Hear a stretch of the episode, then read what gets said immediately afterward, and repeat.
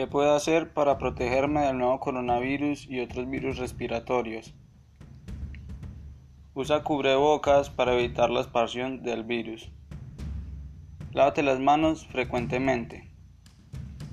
Al toser o estornudar, cúbrete la boca y la nariz con el codo flexionado.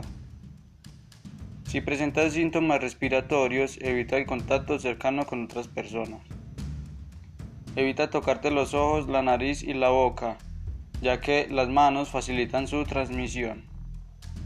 Usa pañuelos desechables para eliminar secreciones respiratorias y tíralo tras su uso.